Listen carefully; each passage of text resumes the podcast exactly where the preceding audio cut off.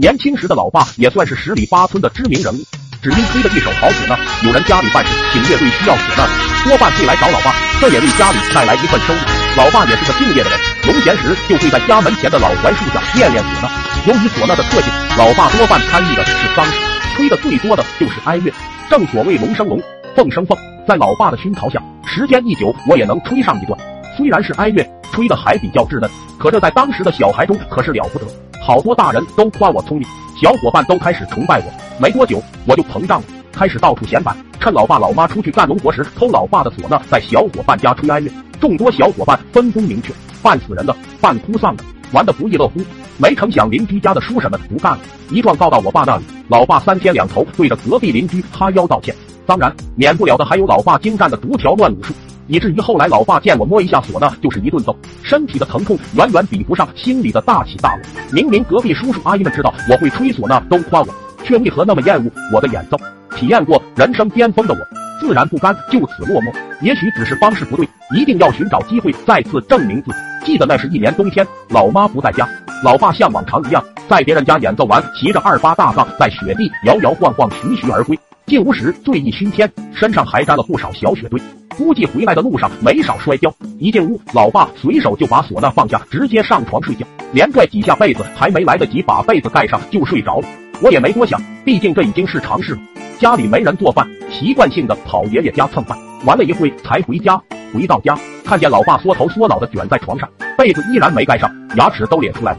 这种形态像极了我家旺财去世的场景，心里不免一阵抽搐。老爸，无助的我试探喊着老爸，老爸却没有丝毫反应。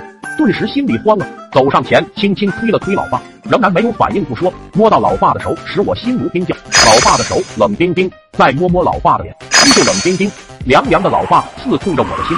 喝酒喝死人的事不是没听说过，再加上这寒冬腊月，老爸这次估计真的凉凉。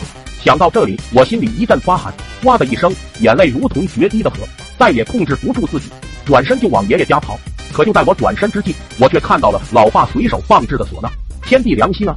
不知道哪位神仙路过时把我的神经搭错了，我居然在万念俱灰的悲痛中想到了再次证明自己。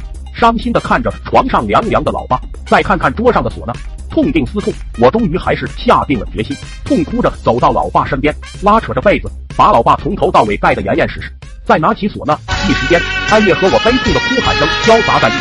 咋啦，雨燕？不一会，隔壁王婶猫着腰过来，看了看悲痛中拉着唢呐的我。又看了看床上被被子盖得严严实实的老爸，顿时一哆嗦，无疑的问着我：“老爸，喝酒冷死了？”我颤抖的吹着唢呐，情绪难以自已。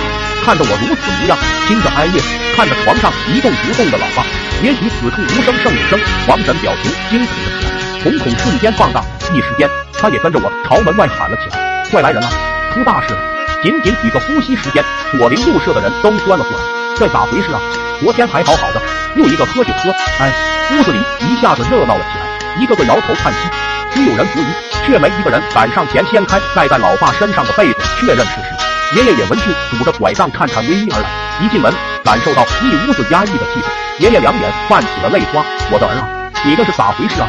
爷爷拍打着膝盖，艰难地走向床上的老爸，颤抖着拉开老爸的被子。老爸脑袋露了出来，一副熟睡的样子，完全没有之前咧着嘴的表情。我一见状，原本婆娑的泪眼不觉有些呆滞了，手更是不听使唤的停下了吃着哀乐的唢呐。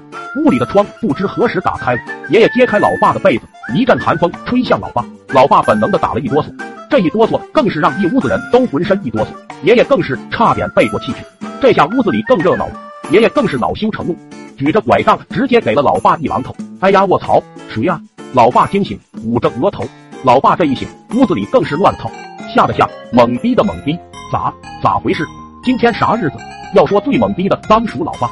回过神后的老爸看着一屋子人愣住了，还咋回事？我让你喝喝喝，咋没真把你喝死？爷爷不由分说，轮动着拐杖鞭打着老爸。要说这父与子，爷爷打老爸的招式和老爸打我的招式，那是如出一辙，是亲生的没差了。那件事后没过多久就过年了，我依稀还记得那年的团圆饭是老妈端到床边喂我吃，